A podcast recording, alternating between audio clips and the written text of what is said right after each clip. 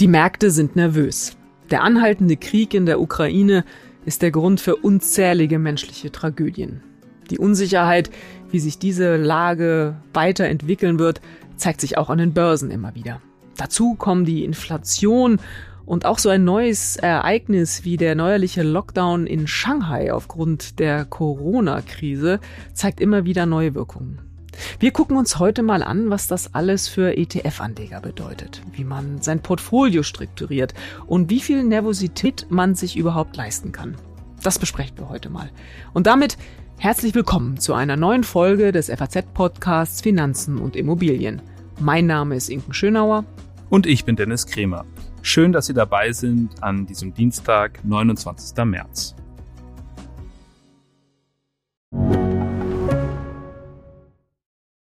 Viele von euch haben bestimmt schon für ihre Zukunft vorgesorgt. Und das ist auch gut so. Aber das heißt ja nicht, dass man nicht auch später noch einen Vorsorgeturbo zünden kann.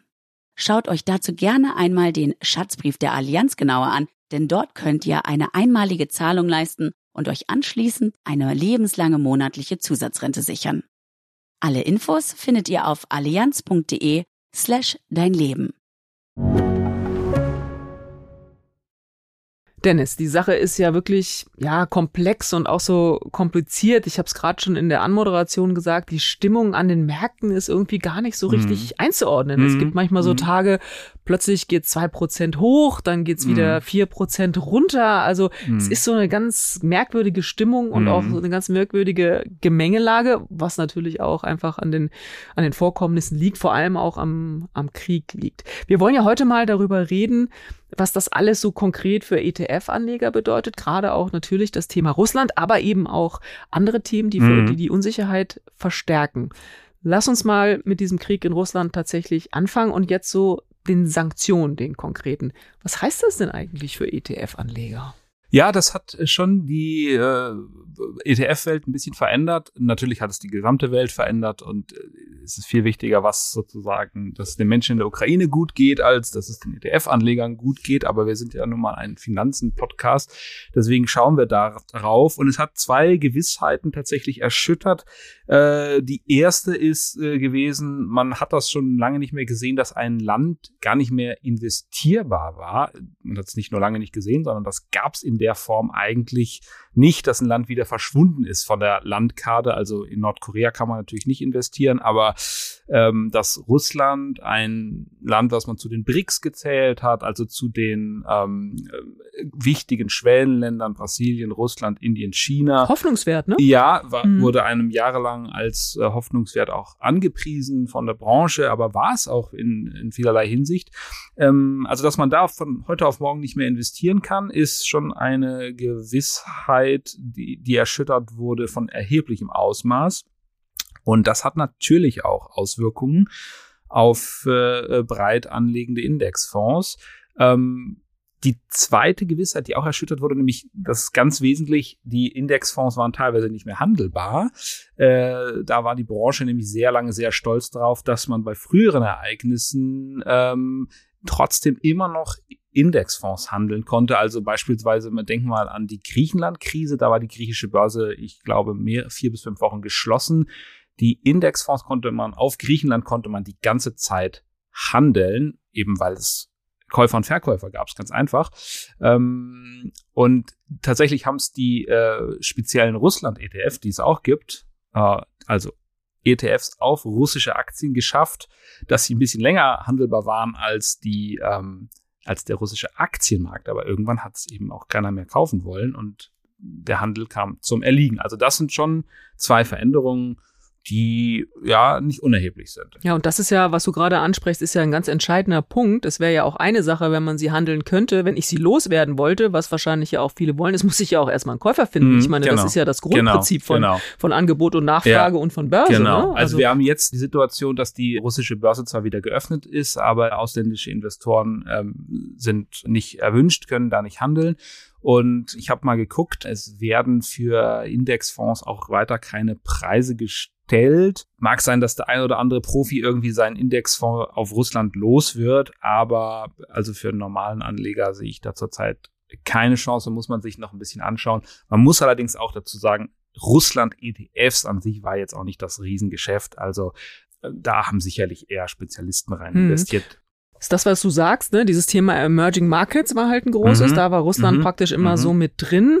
Ähm, wir reden ja bei ETF über passive Investments. Das mhm. ist ja immer das, äh, was, was alle auch immer als Vorteil preisen. Wenn ich jetzt allerdings als Investor oder als Anleger ein bisschen aktiver selber werden will, da treibt mich ja so die Frage um, kann ich mich eigentlich irgendwie von einzelnen Unternehmen, nehmen wir mal an, ich habe jetzt so einen Emerging mhm. äh, Markets Fonds, kann ich mich mhm. von denen eigentlich trennen und sagen, da ist theoretisch Gazprom drin, ich will es nicht mehr drin haben. Ich will zwar den Fonds, den Emerging Markets, aber Russland gefällt mir nicht mehr. Alles, was russisch ist, irgendwie raus. Kann ich das mhm. nicht machen? also, da muss man zwei Sachen zu sagen. Das erste ist, das musst du gar nicht mehr machen, weil das hat der wichtigste Indexanbieter MSCI und äh, auch der britische, der FTSE heißt und die anderen auch haben alle schon Russland entfernt aus den Indizes. Also wenn man breiter aufgestellte Indizes hat, Schwellenländerindizes, dann wurden die russischen Aktien entfernt. Das heißt, da musst du gar nicht mehr tätig werden. Und du könntest es auch gar nicht. Also das Prinzip ist ja einfach, es wird ein Index abgebildet und in alle Aktien eines Index wird investiert. Und das ist ja gerade der Witz an einem Indexfonds. Und ähm, wenn du jetzt selber sagst, ich möchte mir das selber zusammenstellen, kannst du das ja machen, indem du einzelne Aktien dir zusammenstellst. Aber zu sagen, also ich hätte jetzt gerne äh, bestimmte Unternehmen nicht dabei, geht nicht und wäre auch, ja, wäre ein bisschen aufwendig natürlich mhm. auch. Jetzt mit Blick auf Russland muss man, muss man sagen, da haben die eben mir die Arbeit schon abgenommen. Das heißt aber auch, ich mache mich nicht irgendwie strafbar oder irgendwas oder meine Bank, ne? Also ich meine, wenn jetzt so ein Unternehmen auf der Sanktionsliste steht, nehmen wir mal an, Gazprom oder so, äh, und die mhm. wären jetzt in meinem ETF, also ich hab, bin da sozusagen, wasche meine Hände da in Unschuld, oder? Also ich kann also das nicht beeinflussen genau. und damit bin ich auch raus, was jetzt, also wenn man auch mal so von der Seite her ja, irgendwie guckt, ja, ne, macht ja. man sich da strafbar, ja. angreifbar? Hat man ja. da irgendwie was zu fürchten? Also ich habe das jetzt strafrechtlich äh, juristisch nicht geprüft, aber ich kann es mir nicht vorstellen. Man hat da nichts zu befürchten, weil, äh, wie gesagt, die Aktien wurden schon entfernt und das ist auch dann, denke ich, Aufgabe der, der Fondsgesellschaften und der Indexanbieter, das zu äh, berücksichtigen, dass man die Sanktionen einhält. Aber die haben das sehr schnell gemacht, auch einmalig in der in der Geschichte dieser Finanzindustrie hm. in dem Fall. Kannst ja. du noch mal kurz sagen, was passiert, wenn ein ganzer Fonds, du hast schon gesagt, da gibt's eigentlich jetzt kaum welche, also es wäre nur ein ganz kleiner Teil, wenn überhaupt so sehr auf Russland ähm, ausgerichtet ist mhm. oder war oder vielleicht auch einen größeren Teil eines, eines Fonds irgendwie macht. Was, was, was passiert da jetzt? Muss ich einfach abwarten und hoffen, dass es irgendwann wieder besser wird? Kriege ich da irgendwie mein Geld zurück? Was, was ja, es ist alles sehr unklar. Also ich, ich würde gerne den Leuten mehr Erklärungen mit auf den Weg geben können, aber ich glaube, man kann zurzeit nur abwarten. Man kann versuchen, wenn der Handel wieder aufgenommen würde, kann man versuchen, es zu verkaufen. Der Preis wird allerdings also wie gesagt, zurzeit werden keine Preise gestellt, aber wird fallen, stark fallen. Also man wird mit Verlust nur da rausgehen. Man muss allerdings einen großen Unterschied machen. Wir haben ja jetzt erst über so Länder ETFs gesprochen. Wenn ich jetzt über größere Indizes spreche, da äh, muss ich mir eigentlich jetzt nicht so viele Sorgen machen. Was viele Anleger, glaube ich, besaßen oder besitzen, ist äh, sogenannte MSCI Emerging Markets. Der Index äh, setzt auf Schwellenländer und da war auch Russland drin mit aber nur drei Prozent. Russland ist ein großes Land, aber an der Börse dann auch nicht so wichtig von der Marktkapitalisierung her.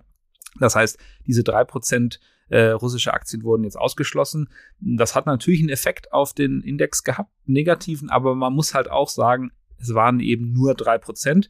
Und das predigen wir ja hier auch immer, wenn man breit streut, wird man vielleicht zwar nicht wahnsinnig reich, aber man hat diese Sicherheit äh, in dem Fall, dass man eben nur mit drei Prozent des angelegten Vermögens davon betroffen ist. Hm. Ich meine, wer hätte ja. vor kurzem mit Krieg gerechnet, ne? muss man auch mal sagen. Ja. Das würde, hätte ja auch keiner geglaubt, genau. aber es ist echt mal wieder so ein trauriges Beispiel dafür, wenn sowas passiert, auch so eine Extremsituation, wenn man breit äh, unterwegs ist und die, die Anlagen breit streut, dann ist man natürlich auch in so einer Extremsituation ähm, auf der mehr sicheren äh, Seite. Mich hat immer noch mal so ein bisschen die Frage umgetrieben, ähm, also gar nicht auch nur zwangsläufig ähm, beim ETF, auch bei Aktien.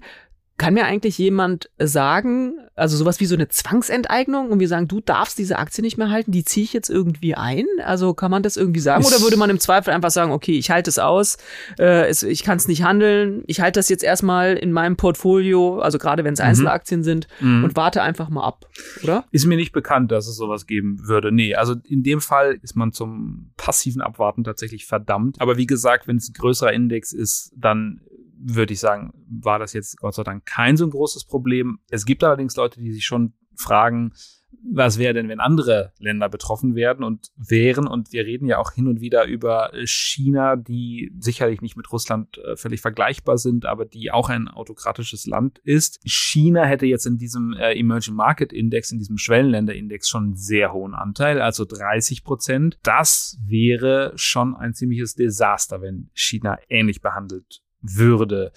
Aber auch da würde man immer noch sagen, man hat immer noch 70 Prozent in anderen Werten. Also man muss sich halt auch eins klar machen als Anleger. Es kann nicht sein, dass die Welt, äh, sagen wir mal, ins Unglück stürzt und ich bin sozusagen überhaupt nicht davon betroffen. Also das äh, geht leider nicht. Aber das ist ja interessant, so ein Unterschied hätte ich mir jetzt gar nicht vorgestellt. Russland drei Prozent, China ja, 30, ne? Genau. Also du hast ja schon gesagt, Russland ist ja ein riesiges Land, ja. aber äh, darüber haben wir ja oft in der Zeitung auch schon geschrieben, auch hier im Podcast schon drüber ähm, gesprochen, dass es so ökonomisch, wir reden so viel über mhm. Öl und Gas und diese Abhängigkeiten mhm. und wie viel Sorge wir haben, dass mhm. wir da abgeschnitten werden und dann ähm, bei uns am nächsten Morgen die Dusche kalt ist. Also welche Bedeutung das auf diesem mhm. Markt hat, mhm. aber das ist so, was die Ökonomie sonst so angeht und aktienmäßig mhm. auch angeht, dass das so klein ist. Das mhm. hätte vorher, also war mir ehrlich gesagt auch gar nicht war so klar. War mir auch nicht bewusst. Also der russische Aktienmarkt spielt, sagen wir mal, Gott sei Dank zurzeit für einen Anleger keine allzu große Rolle. Da gibt es natürlich die Chinesen und dann natürlich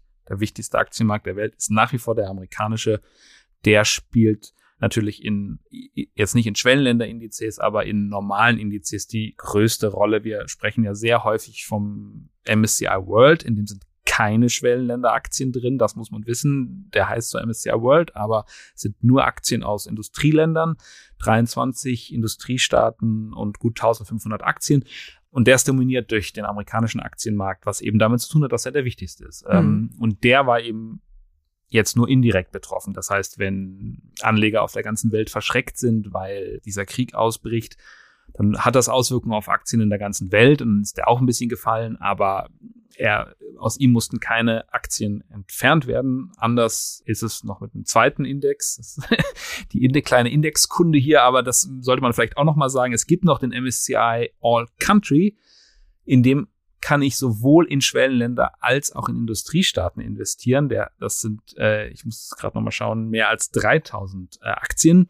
Und der ist natürlich äh, auch leicht betroffen gewesen von dieser Entfernung der russischen Aktien. Aber wie gesagt, bei mehr als 3000 Aktien hat man das jetzt kaum gespürt. Aber Anleger. ich finde, ich finde, was man aus deinen Worten jetzt echt auch nochmal mitnimmt und äh, was man sich wirklich merken sollte, weil gerade weil du die beiden Vokabeln nochmal genannt hast, MSCI World und MSCI äh, All Country, mhm. da würde man doch eigentlich denken, das ist deckungsgleich. Ich meine, das eine ist Welt, das andere ist alle Länder. Mhm. What's the mhm. difference? Mhm. Ne? Ja. Und das heißt aber auch echt, man muss sich ein bisschen mehr auch mit den Dingen beschäftigen und irgendwie tatsächlich auch gucken, was steckt denn da eigentlich drin? Haben wir hier auch schon ein paar Mal gesagt. Ja, genau. Leute, guckt euch an, was in diesen Indizes CCs wirklich drin ist, nur dann habt ihr auch eine Chance zu begreifen, ja, wie, wie entwickeln sich Dinge auch weiter, weil das, mhm. glaube ich, könnte ich mir vorstellen, wissen auch tatsächlich gar nicht so viele, weil es hört sich ja sehr ähnlich an. Ne? Ja, man muss halt sagen, manchmal äh, hat die Fondsindustrie bei der Namensgebung nicht das glücklichste Händchen. Hier war, glaube ich, der Index einfach zuerst da, die Schwellenländer sind später hinzugekommen, man hat diese, hatte das schon quasi etabliert, MSCI World, und dann hat man sich überlegt, okay, eigentlich ist das aber eine Mogelpackung, wenn ich das wörtlich nehme. Und dann müssen wir das erweitern. Ähm, und dann hat man diese All-Country-Lösung ähm, ähm, entwickelt. Tatsächlich, das macht gar nicht mal so viel Arbeit. Es reicht, das sogenannte Fact Sheet anzugucken. Da steht drin, ganz am Anfang, wie viele Staaten sind es, welche sind es und in welchem Verhältnis tauchen sie im Index auf. Hm, und das geht ja tatsächlich auch Factsheet mit einem Klick normalerweise. Das geht ne? eigentlich also das, schnell. Das ja. muss, ja. muss es geben mhm. und wer es nicht findet, der sollte seine Bank fragen. Also das sind Informationen, die kriegt man dann auch relativ schnell. Ich muss gerade noch ein bisschen schmunzeln, als du gesagt hast, äh, bei der Vergabe von, von Namen, Mogelpackung ist man gar nicht gewohnt von der Finanzindustrie. Nee, sowas, oder? Nicht. Mogelpackungen nein, nein, und äh, das, äh, zu viel Marketing. Nein, also machen die nicht. Nee, das, nee. das machen die eigentlich machen die eigentlich nie. Ähm, es kann ja jeder, es kann ja jeder selber entscheiden, äh, wo er rein investiert, soll er auch. Ähm, insofern äh, können wir auch nur begrenzt Tippgeber sein. Aber so mal aus so deiner Warte, wo wir hier so, äh, so locker plaudern. Findest du, man sollte sich gerade von Schwellenländern ETF trennen? Also du hast ja gerade auch so diese Abhängigkeit China irgendwie angesprochen und man weiß auch nicht so richtig, wohin es da irgendwie mm. geht. Sollte man da erstmal gerade besonders vorsichtig sein oder mm. was denkst du? Also mein grundsätzlicher Rat, der jetzt nicht von mir kommt, sondern aus vielen Gesprächen sich so herauskristallisiert hat, ist, je breiter ich mein Vermögen streue, umso sicherer bin ich vor Rückschlägen. Das bedeutet, nach wie vor spricht da viel dafür, eine recht einfache Lösung zu wählen. Zum Beispiel den MSCI All Country zu kaufen und dann sind Schwellenländer drin. Die sind ja teilweise auch vielversprechend und wer weiß, wie die Welt in fünf Jahren aussieht. Vielleicht ist dann China an uns vorbeigezogen in einem bisher nicht vorstellbaren Maße oder hat sich verändert. Vielleicht ist Indien ganz stark. Keiner weiß es. Keiner kann die Welt vorhersagen. Deswegen ist es ein grundsätzlicher Tipp, würde ich schon sagen, so, so, so breit wie möglich zu investieren und jetzt vielleicht nicht hektisch auch jetzt wieder die Schwellenländer zu verkaufen oder zu sagen, ich möchte jetzt diesen MSCI All Country nicht mehr haben. So ein bisschen ruhig bleiben bei allem ist tatsächlich der beste Rat. So langweilig das manchmal erscheint und obwohl man oft auch denkt, ich muss jetzt was tun, da passiert doch was, ähm, wie gesagt, dieses Beispiel, ähm, dass man Russland in so einem großen Index locker verkraften konnte, zeigt ja, dass es nicht der schlechteste Weg ist. Ich sage aber auch immer dazu, wenn jetzt einer richtig, richtig reich werden möchte, das ist was anderes. Da muss man sagen, okay, ich erkenne ganz früh, dass Tesla ein Unglaub die die Welt verändern wird. Ich setze alles auf dieses eine Unternehmen und tatsächlich geht die Aktie durch die Decke. Das ist der Weg, um reich zu werden. Aber das weiß ja auch keiner, welches nee. Unternehmen. Schöner ist. Teaser. Machen wir mal wann anders. Machen wir mal eine Sondersendung zu, ja. äh, wie, wie, sie jetzt wirklich reich werden mit den, äh, mit den drei Tipps. Wenn wir mal so ein bisschen weggehen von diesem äh, Russland-Thema. Es gibt ja andere Sorgen, die die Anleger derzeit haben, wenn man mal an die Inflation denkt. Ich meine, das ist ja Wahnsinn, was derzeit äh, da mhm. passiert in Sachen mhm. Äh, Geldentwertung und mhm. alle Preise werden mhm. teurer. Wie gehe ich denn damit jetzt um? Also ähm, jetzt haben wir das Thema Russland, jetzt haben wir noch das mhm. Thema Inflation. Du hast ja einen sehr mhm. schönen Artikel in der Sonntagszeitung auch dazu geschrieben. Äh, Krisen-ETF, so was, was machen wir jetzt damit mit dem Thema? Ja, da könnte man sich jetzt natürlich viel aus ausdenken und versuchen auch wieder ganz aktiv alles Mögliche zu machen. Ganz grundsätzlich muss man halt sagen, wenn das Geld weniger wert wird und es wird jetzt eine Inflation von bis zu sieben Prozent erwartet, ich glaube, morgen kommen neue Zahlen, dann ist es nicht das Schlauste, nur äh, Geld auf dem Girokonto zu lagern. Des, deswegen würde ich weiter sagen, es bleibt dabei, die langfristig beste Variante ist, im Aktienmarkt zu investieren. Wir haben ein Portfolio tatsächlich in der Sonntagszeitung immer wieder über Jahre getestet, was sich in der Vergangenheit sehr gut äh, geschlagen hat. Es war eine Mischung aus dem schon erwähnten MSCI World, aber dem World ohne Schwellenländer. Man kann aber auch die Schwellenländer dazu nehmen. In denen kann man 50 Prozent des Geldes tun und 50 Prozent in Anleiheindex für europäische Anleihen. Der Name ist beispielsweise sowas wie Euro Aggregate Bond, da so nennen die sich meistens. Und das hat sich tatsächlich im Vergleich der letzten fünf Jahre extrem gut geschlagen. Habt ihr das vor fünf Jahren aufgelegt? Also ist das Das haben wir vor ungefähr mhm. fünf Jahren. Das mhm. war eher Zufall, mhm. muss ich ja mal zugestehen. Äh, und wir haben das immer wieder über diesen Zeitraum verglichen mit großen Fondsmanagern, bekannten Namen. Und das hat sich äh, mit äh, am, am besten entwickelt. Man muss eins dazu sagen: Man muss das einmal im Jahr immer, man nennt das rebalancen. Das heißt, diese, dieses Ausgangsverhältnis von 50 zu 50 wiederherstellen. Ist also relativ einfach. Man muss jetzt dazu sagen, wir haben möglicherweise eine Zinswende, die Zinsen steigen, das ist schlecht für Anleihen. Man könnte sich überlegen, diesen Anleiheanteil etwas herunterzufahren. Wir haben das in unserem Beispiel jetzt hier nicht gemacht, einfach weil wir es von Anfang an so gemacht hatten mit 50-50. Man muss aber auch sagen, natürlich kann man sich das überlegen und sagen, ich brauche nicht so viele Anleihen und die werden auch verlieren, denn das ist tatsächlich so, wenn die Zinsen steigen, dann fallen die Anleihekurse, das ist nicht intuitiv, aber ähm, so, so ist das. Dann ist so ein Anleiheanteil vielleicht gar nicht so gut, dann könnte ich ja vielleicht auch anders bestücken, ich könnte dann mehr vielleicht doch auf dem Tagesgeldkonto äh, lassen oder so. Aber die Ukraine hat eben auch gezeigt, wo die ähm, äh, Investoren, man sagt ja immer, hineinfliehen. Was sie suchen, wenn es wirklich eine Krise gibt, das sind die Anleihen. Deswegen auch da würde ich persönlich sagen, man kann sich über das die Gewichtung da ein bisschen streiten. Ähm, aber ich würde auch einen Anleiheanteil dabei behalten, weil man eben nicht weiß, wie sich die Zukunft entwickelt. Und wir reden ja hier immer über einen Horizont von, ich würde mal sagen, mindestens 15 Jahren. Ganz kurzfristig, ja, schwer vorherzusagen, Hm. was, was die Um- Welt und- bringt. Und das auch nochmal, um das klarzustellen, bei dem äh, Portfolio, was ihr da habt, geht es auch um ETF, ne? Genau, Mhm. äh, falls ich das hier vergessen habe zu sagen. Nee, ich will Das nur nochmal sind- ja, darauf ja, hinweisen, ja, ja, dass genau. wir immer so Ja. über Aktien äh, sprechen und die ja Genau. total im Fokus sind, genau, diese Aktien-ETF. zwei aber es ETFs. gibt andere. Genau, das sind Mhm. einfach zwei ETFs. Also jeder äh, Fondsanbieter möchte natürlich, dass man mehr nimmt und sagt, es könnte auch noch Rohstoffe dazu mischen, man könnte noch dies. Es gibt ja ETF auf alles. Wir haben einfach nur zwei genommen und gesagt, das machen wir ganz einfach, weil ich ja auch verstehen kann, dass man sich nicht die ganze Zeit damit beschäftigen möchte. Also das Geld in zwei Indexfonds zu legen, ist kein Problem und das einmal im Jahr äh, wieder äh, das Ausgangsverhältnis von 50 zu 50 herzustellen zwischen diesen beiden Fonds, es ist auch nicht so schwierig und das reicht dann und dann bedeutet das trotzdem nicht, dass alles gut wird und es ohne jegliche Schwierigkeit abläuft, aber dann sollte man eigentlich, Stand heute würde ich sagen, ist man dafür damit für die kommenden Jahre gut gerüstet. Sehr gutes Schlusswort, Dennis. Danke. Ich hoffe, es hat ein bisschen geholfen. Gut, Inken, damit sind wir auch schon wieder bei unserem Ding der Woche. Sag doch mal, was hast du denn diese Woche Schönes dabei? Ich habe heute mal einen Fernsehtipp dabei. Ah ja. Das ist interessant. Äh, äh, Fernseh gucken ist ja ein bisschen aus der Mode gekommen, also zumindest äh, in Echtzeit.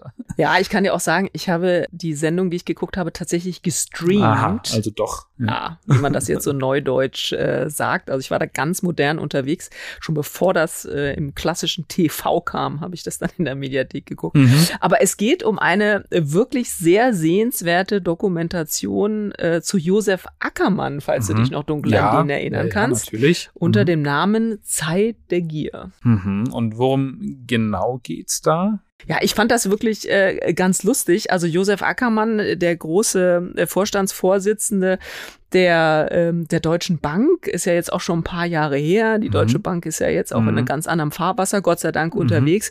Und in dieser Doku, da hat er sich jetzt noch mal vier Stunden mit einem Journalisten hingesetzt, eben, äh, das gab's im, äh, im ZDF, kann man das auch nach wie vor angucken, hat ihm vier Stunden Interview gegeben und einfach auch noch mal so Revue passieren lassen, wie er so diese Jahre äh, bei der Deutschen Bank gesehen hat. Und es ist wirklich sehr vergnüglich, auch wenn man das alles schon mal so ein bisschen gesehen und gehört hat, das Victory-Zeichen und äh, das ganze Programm. Aber es ist sehr vergnüglich, diese, diese Zeit nochmal so Revue passieren zu lassen. Die großen Partys der Investmentbanker Mhm. in New Mhm. York und in Mhm. London. Mhm. Herrlich. Das macht ja Lust, äh, werde ich mir mal raussuchen und auch anschauen. Se- Das Sehr ist spannend. wirklich, wirklich sehr sehenswert. Das ist äh, sehr kurzweilig.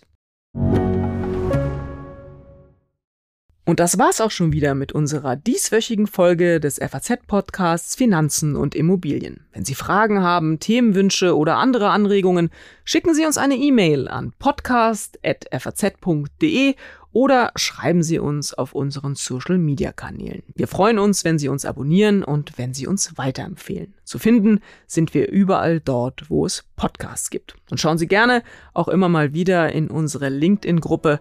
Da gibt's immer wieder interessante Posts. Tschüss, bis nächste Woche. Alles Gute für Sie und machen Sie was aus Ihrem Geld.